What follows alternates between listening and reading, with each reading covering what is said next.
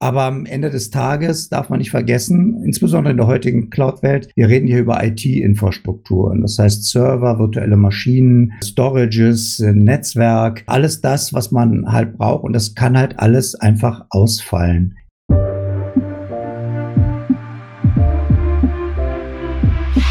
Herzlich willkommen zur Skillbyte Podcast Episode Nummer 50. Kein Backup, kein Mitleid. Abonniert unseren Podcast für mehr spannende Themen aus dem Technologieumfeld, wenn ihr IT-Entscheider oder IT-Fachkraft seid. Wenn ihr eine Hörerfrage habt, schickt uns gerne eine E-Mail an podcast.skillbyte.de und empfehlt unseren Podcast an Freunde und Kollegen weiter, die sich für ähnliche Themen interessieren. Das ist uns ganz, ganz wichtig. Heute bin ich hier mit dem Gründer und Geschäftsführer der Cloudmates, Maurice Kemmern. Hallo Maurice. Oh, schönen Abend. Das ist eine ganz ungewohnte Situation für mich, als Maurice mit einem Maurice zu sprechen. Aber das haben wir ja schon mal gemacht und ich werde mich da so reinfuchsen. Backups sind ja nicht gerade ein sexy Thema, wenn man über IT-Themen spricht. Ne? Das möchte keiner machen. Jeder hat ein schlechtes Gewissen. Jeder weiß, okay, das muss man irgendwie machen. Und mit den Entwicklungen der letzten Jahre geht eh alles in die Cloud und die Cloud-Provider geben sich ja reichlich Mühe zu sagen, dass die Daten dort immer sicher sind und rund um den Globus verteilt. Aber auch da sind wir in jüngerer Vergangenheit eines Besseren belehrt worden.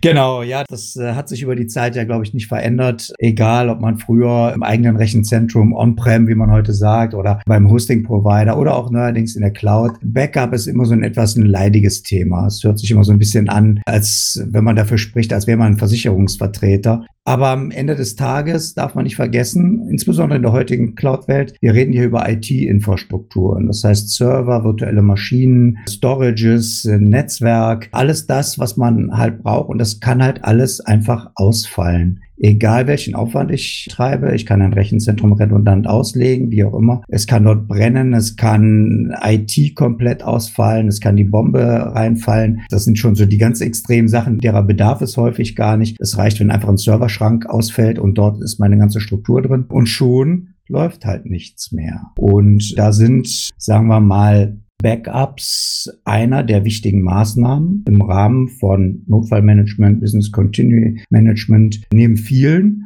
aber natürlich sehr, sehr wichtig. Und das darf einfach nicht vergessen werden. Und insbesondere heute in der Cloud-Welt. Das ist ja so eine Sache. Du sagst, dann läuft was nicht mehr. Wenn nur was nicht läuft, also dass ein Server ausfällt und man mal umschalten muss. Ich denke, die Situation kennt jeder. Aber dagegen schützt ein Backup nicht. Ein Backup schützt ja wirklich gegen Datenverlust. Also wenn wirklich entweder ein Hacker das System befällt und man es sofort abschalten muss und die Dateien schon verschlüsselt sind und jemand Bitcoin haben möchte, damit die wieder entschlüsselt werden oder ein wirklich Katastrophenfehler auftritt und die Festplatten oder das RAID-System alle kaputt geschrieben werden, ne? also defekte Hardware einfach, die die Daten korrumpiert, so dass auch äh, Prüfsummen nichts mehr nützen. Oder eben wie vor kurzem in den Medien der OVH-Brand, also das ist ein französischer Cloud-Anbieter, der viele, viele 10.000 Kunden hat. Und ich glaube, er hatte vier Gebäude, in denen jeweils Serverinfrastruktur untergebracht war und eines ist komplett abgebrannt und über 15.000 Kunden waren betroffen. Unter anderem die französische staatliche Webseite mit den Informationen zur aktuellen Covid-19-Pandemie. Und da merkt man dann schon, oh, das trifft ja richtig ins Mark. Das war natürlich direkt so ein Fall, wo wir von einem Car-Fall oder Disaster Recovery dann auch sprechen würden. Da sind einfach Infrastrukturen inklusive Daten komplett ausgefallen und nicht nur einfach ein Schrank, wo ich dann sagen kann, na gut, dann nehme ich halt eine virtuelle Maschine auf irgendeinem Server, der in einem anderen Schrank steht, spiele da was ein, sondern es war komplett weg. Und jetzt musste ich mir halt überlegen, okay, habe ich ein Backup? Wenn ja, wo spiele ich das ein? Ich habe kein Backup, was mache ich dann überhaupt? Und da sind, glaube ich, viele einfach so ein bisschen der Einstellung aufgesetzt, wissen, naja, das Ganze ist eine Cloud-Umgebung, da wird schon alles irgendwie sicher sein. Das ist bestimmt mehrfach redundant, wie auch immer. Mag sein. Ich weiß jetzt tatsächlich nicht, wie in dem Beispiel die Datenhaltung dort aussieht, aber in aller Regel, muss ich sagen, ist der Kunde dafür verantwortlich, das Backup zu machen oder in Auftrag zu geben. Wenn das nicht passiert ist, dann ist es natürlich ein Problem. Jetzt könnte ich mir vorstellen, bei OVH, dieses Rechenzentrum, was abgebrannt ist, war wirklich, also das Produkt, was in diesem Rechenzentrum betrieben wurde, ist so eine Private Cloud Umgebung gewesen für Firmenkunden. Und da wird ja auch, das Filesystem wird ja shottable sein. Und das ist ja auch so eine Art Backup, auf das sich Kunden verlassen, was natürlich beim gleichen Anbieter in einem anderen Server gemacht wird. So, und wenn das ganze Gebäude ausbrennt oder abbrennt, dann stirbt natürlich jedes System, jede Festplatte und alles in diesem Gebäude. Und das Backup stirbt gegebenenfalls direkt mit dem Produktionsserver oder zeitgleich mit dem Produktionsserver es leider sehr hoch. Und zwar einfach aus einem ganz kleinen Grund. Kunden möchten Kosten sparen. Und ein Backup, ich brauche Software oder Services, die das für mich erledigen. Ich brauche Storage, wo das äh, hinkommt. Idealerweise auch in einen zweiten Brandabschnitt oder noch besser in ein zweites Rechenzentrum, das, äh, wo einfach eine, eine örtliche Distanz zwischen ist, damit halt in solchen Katastrophenfällen zumindest meine Daten gesichert sind und schon mal da sind. Also das ist schon mal ein ganz wichtiger Faktor. Aber natürlich, es ist, und da kann ich nur wieder den Vergleich zur Versicherung bringen. Man zahlt halt eine ganze Menge dafür und braucht es in aller Regel nicht. Aber natürlich in solchen Fällen insbesondere braucht man es. Ne? Ganz klar. Und ja, Backup, du hast es eben schon gesagt, das hat immer so was Spießbürgerliches. Also dieses ganze Thema, ne, das ist so ein bisschen wie ein Sicherheitsgurt. Der ist lästig, man muss ihn immer anlegen, man muss ihn immer ablegen. Und im Grunde braucht man ihn nicht, wenn alles gut geht. Aber wenn man ihn braucht, dann äh, kann er lebensrettend sein, beziehungsweise geschäftsrettend jetzt in diesem Fall. Oder je nach Daten kann es natürlich auch lebensrettend sein. Und dann ist man froh, wenn man ihn hat. Und genauso ist es auch mit dem Backup meiner Ansicht nach. Das Lästige dabei ist gar nicht so das Backup zu erstellen. Ich glaube, die meisten Administratoren und IT-Entscheider sind schon schnell dabei, so ein Backup zu erstellen. Ein großes Manko ist immer, was machen wir denn, wenn wir es jetzt einspielen müssen, wenn so ein Fall eintritt? Habe ich die verschiedenen Risikoszenarien durchgespielt und wie gehe ich dann vor? Also einen Plan zu haben, was mache ich damit? Das ist zwar total schön, wenn ich da meinen Datenbackup, aber wenn ich in der Risikoanalyse und in meinem BCM halt festgestellt habe, na ja, ich darf eigentlich maximal eine halbe Stunde ausfallen, Sonst habe ich schon erhebliche Einbußen, zum Beispiel bei einem Webshop oder ähnlichem. Und wenn ich einen Tag ausfalle, dann ist es für mich zum Beispiel existenzbedrohend oder auch zwei Tage, eine Zeit T. Dann muss ich natürlich Pläne haben, um das in so einem Fall auch wieder rechtzeitig einspielen zu können. Und das ist tatsächlich für viele die wirklich lästige Arbeit.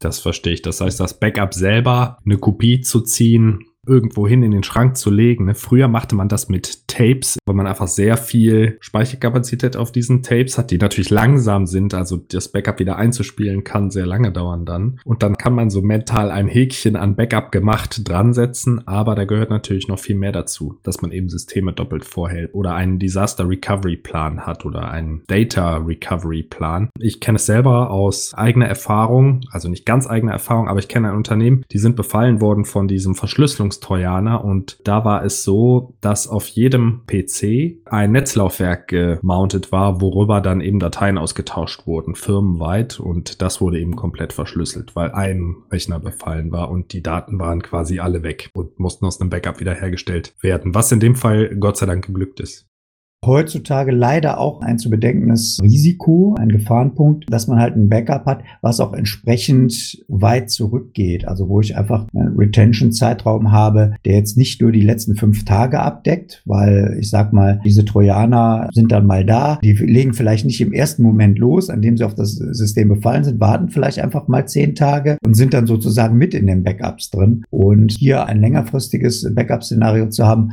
ist ganz gut, weil man kann dann sich wirklich Stück für Stück vorhangeln und sagen, okay, jetzt bin ich Trojaner frei. Ist aber ein sehr spezielles Szenario. Was würdest du denn Kunden raten, die vielleicht noch keine eigene Strategie haben, die sagen, Maurice, hilf mir bitte, ich weiß, das ist ein kritisches System, wir können bis zu, nehmen wir mal zwei Tage überstehen, wenn das System offline ist, aber dann muss es auf jeden Fall wieder online sein und sogar das wäre schon eine Katastrophe. Wie würde ich sowas typischerweise angehen? Was brauche ich dazu?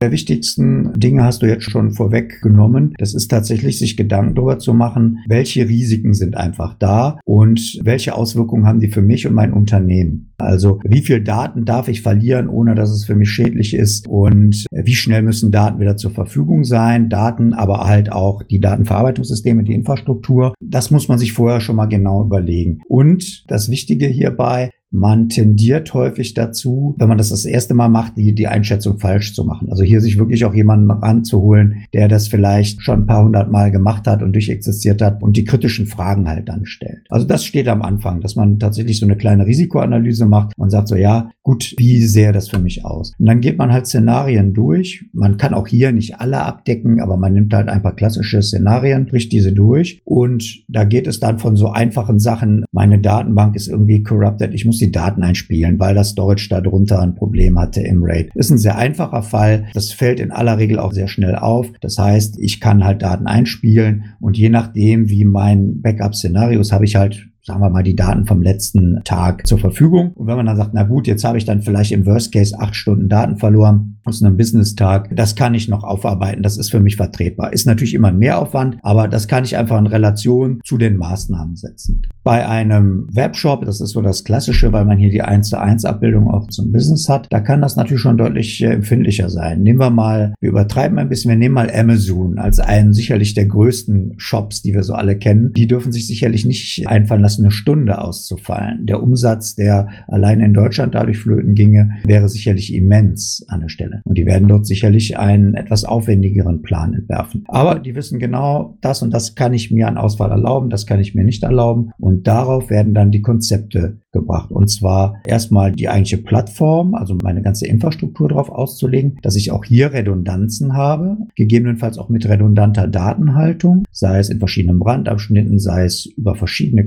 Cloud-Geostationen oder sogar verschiedene Cloud-Provider, weil man darf ja auch nicht vergessen, es kann ja auch ein systematischer Fehler sein bei einem der Hyperscaler und ja, da ist es einfach nichts mehr machbar, es ist nichts mehr erreichbar und dann muss ich mein letztes Backup einfach woanders einspielen im, im Worst Case. Was aber auch schon wieder zeigt, ja, wo liegt denn mein Backup überhaupt? Lasse ich das da, wo ich es gemacht habe oder schiebe ich das woanders hin? Die Verortung des Ganzen ist ein sehr, sehr wichtiger Aspekt. Und das sind jetzt erstmal triviale Themen, aber ich glaube schon aus diesen trivialen Themen zeigt sich, ah, da geht so ein bisschen der ganze Entscheidungsbaum auf. Wie setze ich das Konzept an? Okay, das heißt, Gedanken machen, welche Schäden oder wie teuer käme es mich zu stehen, wenn ich ausfalle und welchen Ausfall verkrafte ich maximal. Gibt es da Experten oder bin ich da bei den Cloudmates richtig, wenn ich sage, helft mir mal bitte, ich würde es gerne einschätzen oder für meine Plattform, meinen Use Case, mein Business abschätzen? Kann ich euch dann kontaktieren und fragen, ob ihr mir helft, so einen Backup-Plan zu erstellen? Was äh, gehört bei uns eigentlich immer mit dazu. Also wenn man Infrastrukturen plant, dann ist äh, das ganze Backup-Szenario und Betrachtung von Störungen, Notfällen, Katastrophenfällen gehört einfach mit zur Dienstleistung dazu und wird dann erörtert. Aber auch für jemanden, der sich noch gar nicht mit dem Thema beschäftigt hat und sagt, naja, ich würde das gerne jetzt mal standardisieren. Ich habe jetzt so Begriffe gehört wie Risiko, Notfallmanagement, Business Continuity Management. Das sind einfach Begriffe, diese, die jetzt sagen wir mal aus den ganzen Normen wie ISO 27001 IT-Grundschutz, einigen Wirtschaftsnormen einfach entstanden sind, wo es einfach ganz klare Vorgaben gibt, wie man verfahren soll, welche Maßnahmen man ergreifen sollte und in welcher Tiefe diese Maßnahmen gehen. Und wir hangeln uns letztendlich auch an diesen Standards entlang und geben Empfehlungen. Und der Kunde kann dann immer noch mal entscheiden, na ja, also hier an der Stelle, vielleicht überleben wir es doch. Wir müssen nicht binnen einer Stunde wieder online sein. Wir könnten das auch gar nicht leisten, weil wir haben nur einen ITler, sag ich mal. Ja, dann ist das natürlich auch eine Überlegung wert. Oder man sagt, naja, gut, eigentlich brauchen wir das binnen in einer Stunde und ich habe nur einen ITler, also muss ich das outsourcen. Also das sind dann die Überlegungen. Aber da helfen wir natürlich sehr gerne an der Stelle, das zu realisieren. Und kannst du vielleicht mal so einen kleinen Einblick geben, was günstige Möglichkeiten sind, also sehr einfache Backup-Möglichkeit und was es dann an mittlerer Komplexität, hoher Komplexität geben kann, also was dann maximale Sicherheit verspricht. Also das ist ja so ein Spektrum. Auf der einen Seite günstig wäre wahrscheinlich im Prinzip, lad einmal am Tag alle deine Daten auf eine externe Festplatte runter, die du für 100 Euro gekauft hast. Das wäre natürlich kaum ein Mehrgewinn an Sicherheit, aber sehr, sehr günstig. Und auf der anderen Seite steht wahrscheinlich äh, die Infrastruktur dreimal vorzuhalten in drei unterschiedlichen Orten auf der Welt und die sind im Grunde alle online und werden dann einfach nur per DNS umgeschaltet oder so. Was gibt es dazwischen für Möglichkeiten? Also es gibt natürlich die volle Brandbreite. Aber um einfach mal ein paar Szenarien zu skizzieren, häufig der erste Schritt überhaupt auch in die Cloud für Mittelstandsunternehmen, klein wie groß, die viel noch selber machen in eigenen Rechenzentren oder beim Hosting-Provider, ist einfach hinzugehen, okay, ich nehme jetzt einfach meine klassische Backup-Struktur, entweder direkt vom Storage-Element weg, also ich kann da durchaus Plugins innerhalb der Storage, in der NetApp oder in Dell Storages oder you name it, gibt da eine ganze Menge, schaffen und gucke erstmal, dass ich diese Daten aus meinem eigenen Rechenzentrum rausbekomme, dass ich sie halt wegsichere. Auch da gibt es mehrere Möglichkeiten. Ich kann sozusagen eine Virtual Tape Library anbinden und kann sagen, ja, ich habe sowieso hier ein lokales Backup und jetzt meine Software ist dazu im, in der Lage, dass ich noch ein weiteres Medium anspreche. Dann habe ich so eine Virtual Tape Library und die liegt zufällig in der Cloud und dann schiebe ich das darüber. Dann ist das einfach ein ganz klassisches Backup. Das sind Backup-Files, die man natürlich idealerweise verschlüsselt in die Cloud legt. Das ist so die große Versicherung Sicherung. Der Vorteil, ich muss mir keine Gedanken machen, reichen die, die Bänder aus, die Datenbestände steigen ja doch eher exponentiell an. Ich mache mir da keinen Kopf drum. Ich kann auch hier, wenn ich jetzt sage, wir hatten eben den Fall mit dem Trojanerschutz, ich kann sagen, ich erschlag hier zwei Fliegen mit einer Klappe. Meine Vorhaltzeit soll einfach länger werden. Ich möchte einfach ein Vierteljahr Backups vorhalten. Dann kann ich das dort auch tieren. Ich kann dann sagen, ja, die aktuellen Sachen, die liegen auf einem schnelleren Storage und die älteren Sachen gehen in so ein Deep Archive. Und da sind wir wieder bei Bändern. Also selbst die großen Provider, sowas wie AWS, die schieben das auf Bänder. Hier ist dann das Recovery. Das dauert dann auch eine Zeit. Das muss erstmal da wieder wiedergeholt werden. Das ist also nicht binnen Sekunden da. Aber naja, im K-Fall ist es in aller Regel hinreichend. Das ist so das einfachste Szenario. Dann habe ich wirklich nur die Daten weggesichert. Und das sehr günstig auch, ne? weil diese Virtual Tape Libraries, da ist es ja wahrscheinlich auch wirtschaftlich vertretbar, ein Vierteljahr meiner ganzen Daten vorzuhalten. Ne? Wenn ich zehn Minuten warten kann, bis ich das File wieder gemountet habe oder darauf zugreifen kann und das dann erstmal nochmal wieder runterladen muss und das muss dann ja auch noch wieder eingespielt werden. Es ist auf jeden Fall die günstigste Variante, weil ich halt tatsächlich nur Standard-Storage miete und ich sag mal, und man hat es noch im Pay-as-you-go, also ich muss jetzt keine Kontingente oder sowas einkaufen, sondern letztendlich wächst das so mit, wie ich es brauche. Das ist also die einfachste Möglichkeit.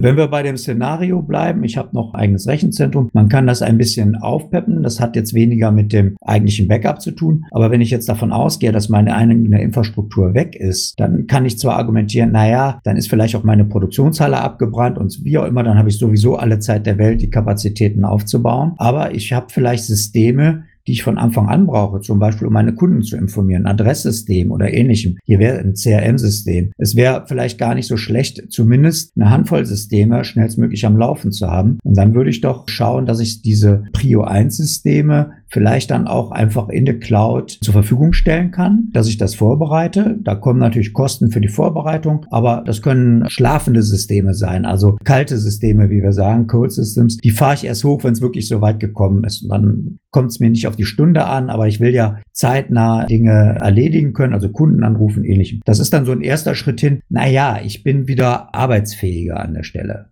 Und würdest du auch empfehlen, das dann bei einem anderen Cloud-Anbieter zu machen? Also Stichwort äh, Multicloud. Ich meine, dieser OVH-Brand, das kommt jetzt natürlich nicht jeden Tag vor, aber ist natürlich, stell dir vor, du bist jetzt eine Anwaltskanzlei, die verliert da alle ihre Daten. Das ist natürlich kritisch, wenn du da nicht mehr handlungsfähig bist vor Gericht. Also wie macht man das clever?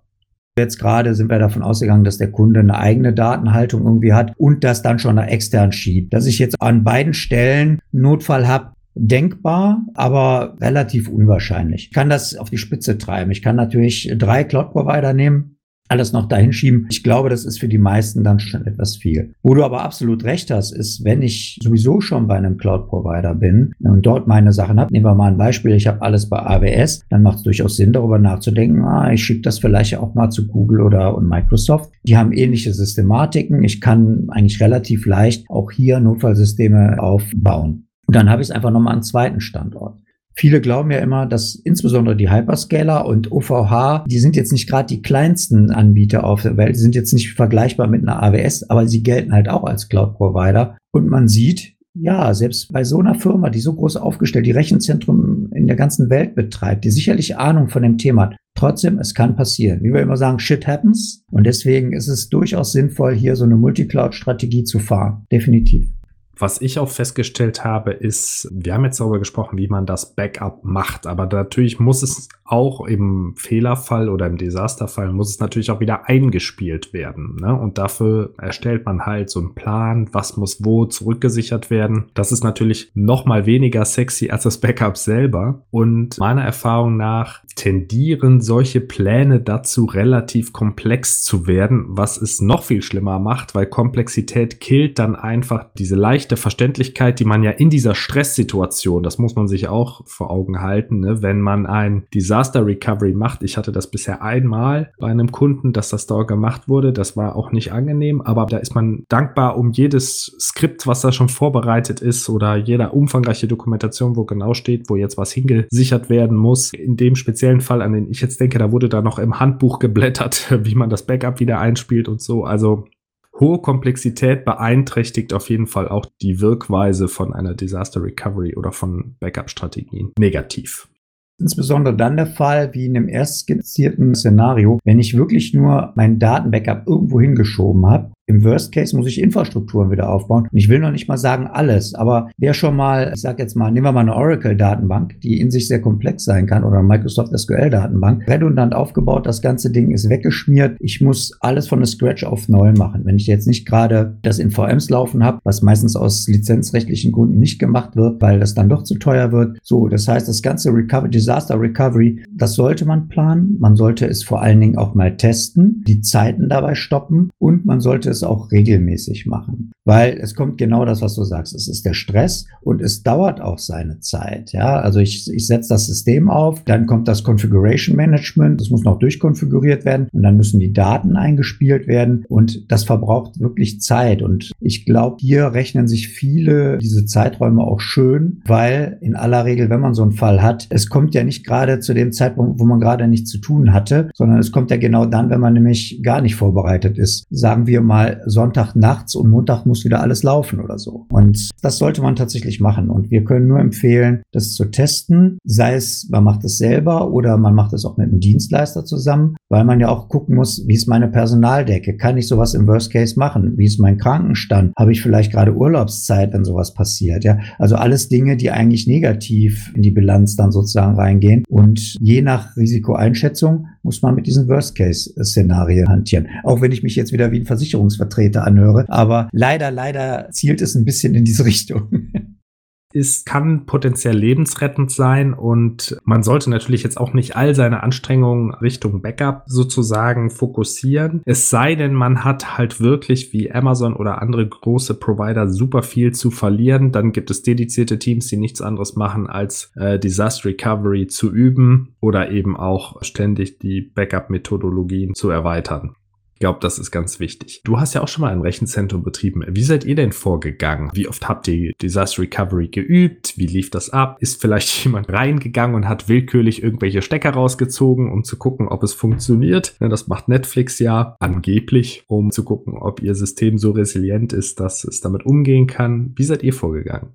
mit den Rechenzentren, die wir früher betrieben haben, die waren halt nach einem Standard zertifiziert, nach dem IT-Grundschutz vom BSI. Und hier gibt's halt einfach gewisse Vorgehensweisen. Und die haben wir einfach auf alle Kunden angewandt, egal ob sie jetzt diese spezielle Zertifizierung brauchten, ja oder nein. Das war für uns der Standard. Und es geht halt so, dass wir letztendlich, es gab ja auch unterschiedliche Arten von Backups und die mussten regelmäßig getestet werden. Und wir sind dann hingegangen, entweder in Absprache mit dem Kunden, weil das ist ja eine Shared Responsibility, egal ob man jetzt in der Cloud oder im Rechenzentrum ist. Wir arbeiten für den Kunden. Der Kunde muss auch mitarbeiten, muss es gegebenenfalls kontrollieren. Die Geschichten, es treten vielleicht Probleme auf, die nicht äh, dokumentiert sind. So, und deswegen haben wir das mit den entsprechenden Kunden tatsächlich getestet. Wir haben gesagt, ja, gut, wir simulieren jetzt mal einen Ausfall. Sowas passiert dann zu natürlich Nebenbereichen in aller Regel oder in einer Freigabeumgebung. Die größeren Kunden hatten halt äh, spezielle Acceptance-Systeme und dort konnten wir das dann sehr, sehr gut testen und haben dann Recovery, wir haben dann auch Zeiten mitgenommen, um einfach zu sagen, okay, wir sind in unseren Zeitfenstern aktiv, das passt schon und haben dann letztendlich nochmal betrachtet, so, was könnte denn jetzt noch schiefgehen? Weil das war natürlich ein Test Test-Szenario, kein Live-Szenario. Was könnte jetzt noch schiefgehen? Also, was weiß ich, man muss das mitten in der Nacht machen, man ist müde, man muss die Leute erstmal zusammenbekommen und, und, und, und. Hat das dann bewertet, also diese Bewertung ist nochmal wichtig, dass man die halt auch regelmäßig durchführt. Das Ganze ist ein Prozess, ja, dass der IT-Manager halt immer sagt, ja, das so, so ist gut. Es kann mit der Zeit sich ja was verändern. Ich habe vielleicht mit einem kleinen Webshop angefangen und hinterher bin ich Marktführer in meinem Segment. Plötzlich haben sich meine Ansprüche verändert. Passt das noch alles? Das spricht schon immer für eine Regelmäßigkeit. Und ich will es hier nicht übertreiben. Also die meisten Systeme funktionieren gut und wie auch immer. Aber ich empfehle schon, also einmal im Jahr ist das absolute Minimum für einen Recovery-Test. Und das sollte man machen,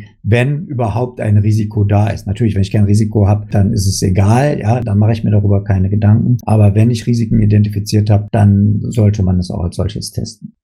Okay, einmal im Jahr. Und dann wirklich in, du sagst, in einer Akzeptanzumgebung oder in einer Freigabeumgebung dann ausprobieren, nicht das Produktionssystem direkt nehmen, klar.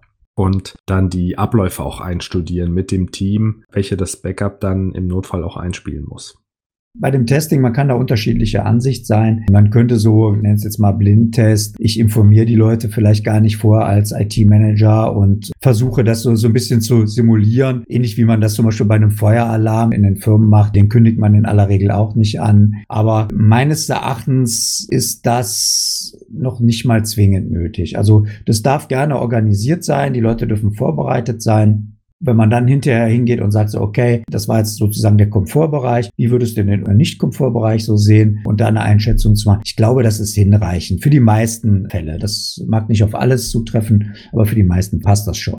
Im Grunde ist das so ein bisschen wie Piloten, die müssen ja auch regelmäßig in den Simulator und im Simulator werden auch natürlich Fehlerfälle oder Ausfälle simuliert. Was mache ich, wenn das Triebwerk brennt oder wenn ein Triebwerk ausfällt? Muss ich natürlich auch noch mit einem, dem verbleibenden Triebwerk, äh, das Flugzeug landen können. Die testen das ja auch. Und da ist es völlig klar, warum man das macht. Und das Backup ist immer so ein, oder die Recovery-Strategie ist so was Unsichtbares, was man hoffentlich nie braucht. Und ich habe auch schon gehört, dass die Leute sagen, hoffentlich braucht man das nur, wenn ich hier mal irgendwann weg bin oder es fällt nicht in meine aktive Zeit rein. Ja.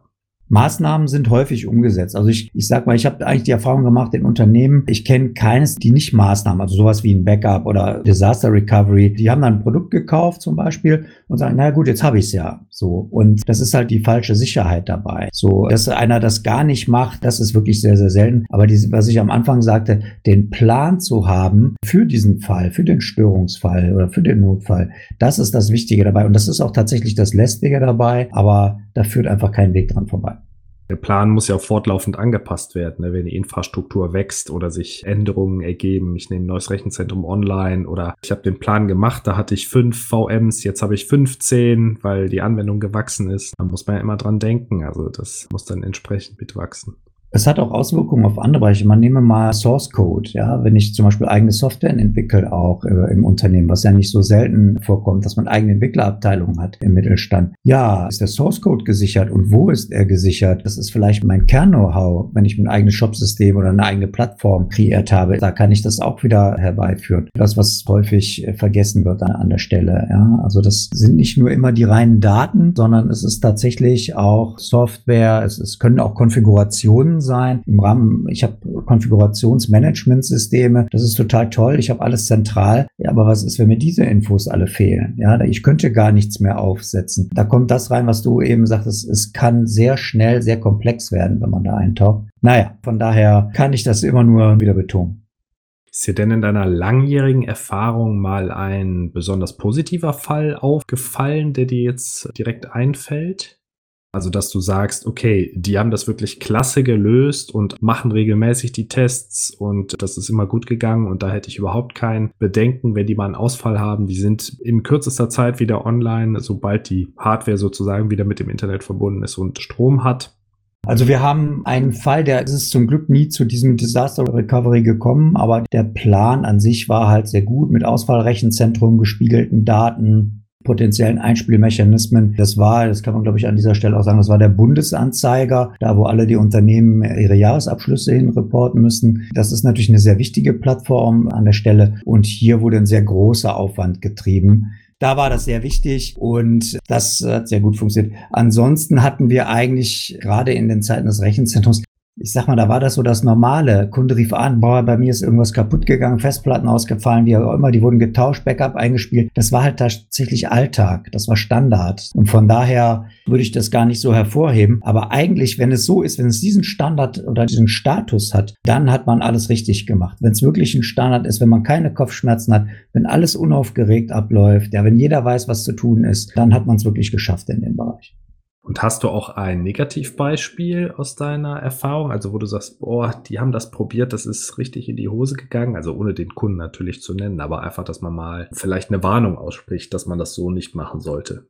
In dem Fall war es halt so, dass ein sehr, sehr großer Kunde auch mit einer sehr, sehr großen Datenbank, die in sich redundant war, aber zweiten Brandabschnitt, also das hat man halt nicht gewollt. Und hier kam es zu einem Problem. Der Datenbankhersteller hatte ein Problem. Das hat die Daten corrupted. Das ist auch erst sehr spät aufgefallen. Bei den großen Datenbanksystemen habe ich in aller Regel noch andere Mechanismen, diese Sachen sehr, sehr schnell wiederherzustellen, so dass wir komplett ins Backup gehen mussten. Und hier hat sich herausgestellt, das Konzept hatte Lücken. Wir müssen das unbedingt mal testen. Aber das wurde aus Zeitdruckgründen wurde das bei der Implementierung nicht gemacht, wurde immer vor sich hergeschoben und dieser Test fehlte halt einfach. Und wir haben dann letztendlich im Live-Betrieb getestet und es gab vehemente Probleme, die allerdings, muss man zugegebenermaßen auch sagen, ein Stück weit an der Datenbank-Software lagen. Und man kann sich vorstellen, so ein Datenbankriese, bis der ein Patch für so einen Fall hat, selbst wenn man einer der wichtigsten Kunden ist, das dauert so seine Zeit. Und ja, wir hatten drei Wochen Ausfall. Wow, komplett Ausfall dann auch. Ja, die Datenbank war weg. Also die Applikationen, die diese Datenbank benötigen, und es waren nicht unwichtige Applikationen für den Kunden, die waren drei Wochen lang weg. ja, das ist ja schon gar nicht gut, ja. Hier kamen zwei Dinge, zwei bis drei Dinge übereinander, wo alle immer sagen, ah ja, das ist ja schon sehr unwahrscheinlich, ja. Aber das passiert einfach. Und hier kann ich wieder nur sagen, shit happens. Und dann geht's halt los. Und das war eine sehr intensive Zeit. Ich war seinerzeit selber sehr stark eingebunden, weil mein Hauptgebiet diese Datenbank-Architektur war mit einem Kollegen. Und wir haben halt auch über weite Strecken, bis wir auch nachgewiesen hatten, dass wir mehrere Probleme haben, haben wir halt einfach, ja, im Wechselbetrieb 24-7 gearbeitet. Ja. Also das war kein Spaß. Das muss man ganz klar sagen. Und mit sehr viel Stress für alle Beteiligten, also für den Kunden, wie auch immer. Ja, man hatte dann natürlich hinterher nicht mehr so das Problem, diese Desaster-Tests und Pläne und so weiter nochmal durchzugehen. Aber äh, genau das will man ja vermeiden. Also das sind so Fälle, die will man wirklich überhaupt nicht haben. Das heißt aber auch, wenn ihr das vorher oder wenn der Kunde das hätte einmal testen wollen, dann wäre dieses Problem oder diese Problemkaskade schon früher aufgefallen. Also das ist nicht zu hundertprozentig klar, das muss ich zur Ehrenrettung da sagen, weil wie gesagt, wir hatten auch ein Problem in der Datenbank an sich. Aber also ich behaupte, weil es ein systematischer Fehler war, es wäre aufgefallen, lässt sich darüber streiten, aber es bleibt einfach Bestand. Dadurch, dass es nicht getestet war, ist auch diese Unklarheit schon da. Ja, also der Kunde hatte auch nicht die Möglichkeit zu sagen, passt auf, lieber Dienstleister, wir haben das so getestet, wir haben hier Testprotokolle, die sind alle okay. Wie konnte das passieren? Also dann hätten wir ja auch, sagen wir mal, vielleicht als Dienstleister den Fehler gemacht an der Stelle. Aber auch das war nicht da. Also letztendlich musste sich tatsächlich der Kunde das voll und ganz ankreiden. Und und ja, was natürlich auch nicht angenehm ist, wenn man das auch noch seinen Vorgesetzten dann reporten muss und, und, und, und, dass man an der Stelle gespart hat. Ja, was soll ich sagen? Also das war wirklich der schlimmste Fall, der mir untergekommen ist.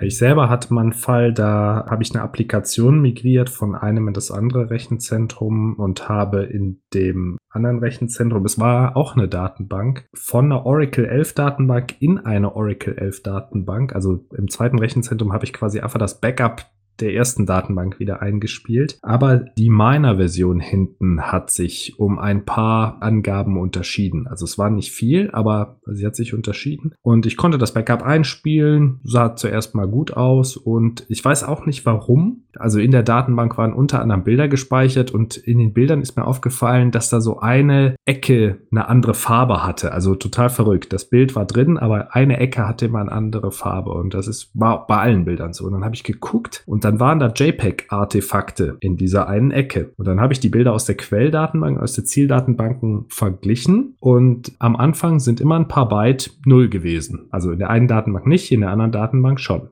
Und so habe ich dann erstmal rausgefunden, dass ich die Quelldatenbank erstmal auf die Version updaten muss, die die Datenbank auf der anderen Seite auch hat, damit sozusagen das Backup kompatibel war. Das war jetzt in dem Fall eine Migration und kein Backup wieder einspielen, aber beim Backup wieder einspielen hätte das ja genauso passieren können. Ich mache immer schön Backups von meiner Datenbank, spiele irgendwann meine Update ein, die Datenbank crasht, ich möchte jetzt mein Backup wieder einspielen und schon habe ich dieses Problem der Datenkorruption. Jetzt waren das Bilddateien, da sieht man das Bild immer noch, aber bei ja, irgendwelchen komplexen Binärdateien oder sowas kann das sein, dass die ganze Datei dadurch unleserlich wird und äh, habe sofort ein Riesenproblem. Und das ist nur durch diesen Test aufgefallen, sonst wäre das niemandem aufgefallen.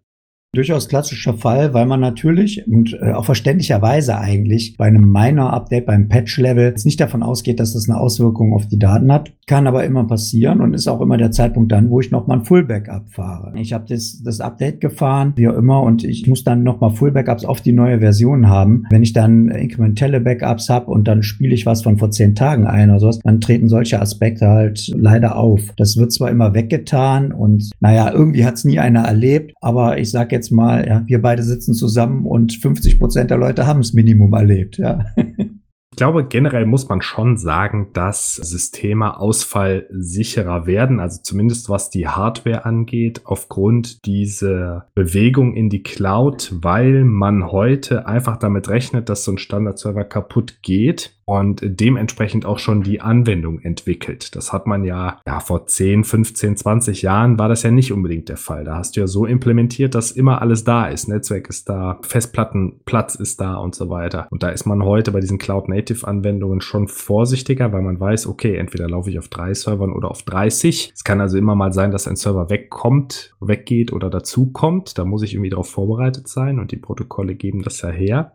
Dennoch sind natürlich solche Beispiele wie dieser OVH-Brand, wo das ganze Rechenzentrum abbrennt, ein Extrembeispiel, keine Frage, auch wenn sie vorkommen. Es gibt ja diesen Spruch, absolute Sicherheit gibt es nicht. Ich denke, das gilt auch für jedes Backup-Konzept, aber je nach Wichtigkeit der Daten und der Anwendung sollte man das natürlich anstreben. Es gibt noch einen weiteren Aspekt dabei. Hier bin ich auch nicht ganz sattelfest äh, zugegebenermaßen. Aber wenn man als IT-Leiter oder auch als Geschäftsführer nicht das technisch Mögliche und natürlich an die Situation angepasste gemacht hat, dass sich dann sogar auch IT-Ausfallversicherungen oder sonstige Versicherungen querstellen, weil sie einfach sagen, ja, Moment, ihr habt ja nicht das Minimum State of the Art gemacht. Also das sollte man schon betrachten. Ja. Und ich kann es auch nur betonen, Cloud-Umgebungen man fühlt sich immer sehr sicher, weil das sind einfach riesige Verbünde und man sagt, naja gut, die haben natürlich ein Interesse daran, dass alles immer läuft, wie auch immer. Aber wir haben mitbekommen, bei Microsoft das Office 365 ausfällt, regional, also in Deutschland, EMEA, was auch immer. AWS hat schon gehabt, dass Zonen ausgefallen sind. Das waren jetzt eher technische Probleme, die dann schnell behoben worden sind und dann war man wieder erreichbar. Das hatte keine Datenverluste oder sowas zur Verfügung, aber auch eine nicht erreichbare Struktur. Wenn ich irgendwann sage, ich kann die Zeit jetzt nicht mehr ein einschätzen und ich muss jetzt online gehen, dann brauche ich im Zweifelsfall ein Backup, was ich woanders einspielen kann. Das geht in der Cloud ja glücklicherweise, wenn ich gut vorbereitet bin, extrem schnell, dass ich in einer neuen Geolocation, also wenn ich normalerweise, sagen wir mal, in Frankfurt hoste und ich sage, na gut, dann spiele ich das halt jetzt in Dublin ein, ja, und dann geht das ja sehr schnell. Das ist ja das Schöne an Cloud-Ansätzen. Aber ich muss halt vorbereitet sein. Ich muss den Plan haben, ich muss alle technischen organisatorischen Maßnahmen ergriffen haben, um genau das zu bewerkstelligen. Man darf sich nicht sicher sicher sein. Denn, und das ist ein Spruch, ich weiß gar nicht, wo ich den her habe, ich glaube von der Free Software Foundation, ich sag mal, eine Cloud-Umgebung sind einfach nur Underlords Rechner. Und das macht es eigentlich so ein bisschen klar. Ich habe, egal ob ich on-prem bin, egal ob ich beim Hosting-Provider bin oder in der Cloud, die Infrastruktur darunter sind im Zweifelsfall einfach Rechner, wo man sich viele Gedanken gemacht hat, in sicheren Rechenzentren und, und, und, und. Aber auch hier kann immer etwas passieren. Und leider, leider, wir haben das Beispiel jetzt mehrfach gebracht, aber es ist nun mal leider auch das aktuelle Beispiel. Bei OVH ist es passiert. Die meisten Kunden hatten, glaube ich, ein Backup und waren auch wieder relativ schnell für so einen Katastrophenfall online, weil OVH alles gemacht hat, um Kapazitäten zur Verfügung zu stellen. Ja, weil man kann sich vorstellen, ich weiß nicht, waren es 10.000 Server, was auch immer. Auch das fällt einem Großen auf dem Markt schwer, diese Kapazitäten ganz schnell zur Verfügung zu stellen. Und dann gab es natürlich diejenigen, die tatsächlich keins hatten. Die hatten gedacht, ja, Cloud, ja, ist ja alles redundant, ja, mag sein, aber Backup muss man trotzdem machen. Und es ist ja auch so, also die meisten Ausfälle von den Cloud-Providern, du hast es eben angesprochen, passieren natürlich irgendwelche Software-Updates. Der Cloud-Provider spielt ein Software-Update ein, auf einmal routet ein Router falsch, Office 365 ist offline, AWS ist offline, eine Stunde lang, bis das gemerkt wird. Ich weiß vor, das ist jetzt bestimmt auch schon drei, vier Jahre her, Stack Overflow war mal eine Zeit lang offline und die haben das in einem Blogpost sehr genau analysiert und irgendjemand hatte eine Rack-Expression falsch geschrieben und irgendein Zeichen wurde nicht terminiert. Und jemand hat diese Webseite geladen mit dieser Regular Expression und sofort war das ganze Rechenzentrum ausgelastet und äh, die haben Wochen gebraucht, um rauszufinden, woran das liegt. Haben gedacht, sie werden angegriffen und äh, das kann man aber nachlesen. Also Stack Overflow, Regular Expression, offline, irgendwann 2017 um 2018 erinnere mich sogar noch daran. Das ging ja ziemlich rum. Also ich sag mal, den Leuten, mit denen wir so zu tun haben, da erfährt man das sofort. Ne? Genau, genau. In den IT-Kreisen ist es natürlich, wenn Stack Overflow schon ausfällt, geht die Entwicklerproduktivität auf der ganzen Welt deutlich nach unten. Und das heißt, jeder merkt das natürlich auch oder jeder Entwickler merkt es natürlich auch sofort und äh, versteht natürlich dann auch den Blogpost, wenn die hinterher sagen, yo, da haben wir eine Regular Expression nicht richtig terminiert. Ich glaube, sie hatten keinen Datenverlust, aber sie hatten einen mehrtägigen kompletten Systemausfall, bis sie das Ding irgendwann gelöst bekommen haben.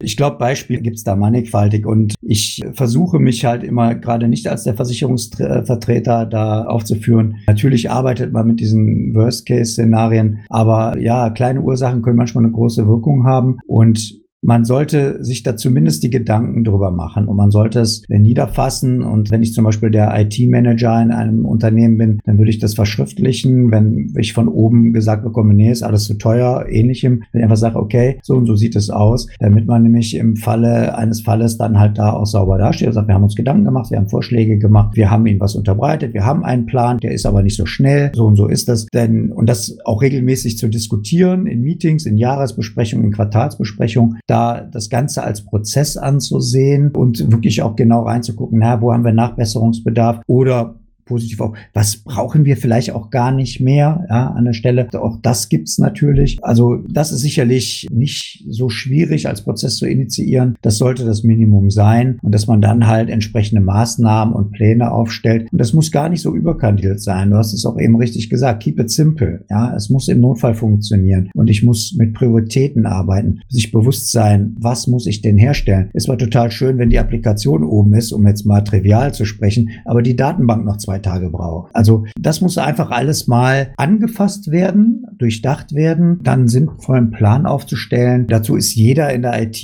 weil jeder hat mit Backup in irgendeiner Form zu tun gehabt, als eine der Maßnahmen in diesem ganzen Plan. Und dann ist man da schon einen deutlichen Schritt weiter. Es ist halt wie immer das Bewusstsein, dass man darüber nachdenkt und es auch regelmäßig wieder mal hervorholt und nicht nur denkt, das ist jetzt ein bisschen böse gesagt, aber nicht hingeht und sagt, na ja, ich habe doch da jetzt 20.000 Euro für Lizenzen bezahlt bezahlt und dann habe ich mir noch teures Storage und Tape Libraries geholt. So, jetzt bin ich sicher. Naja, ne? also ich glaube, ich muss keinem sagen, dass das der schlimmste Fehlschluss ist, den man da machen kann.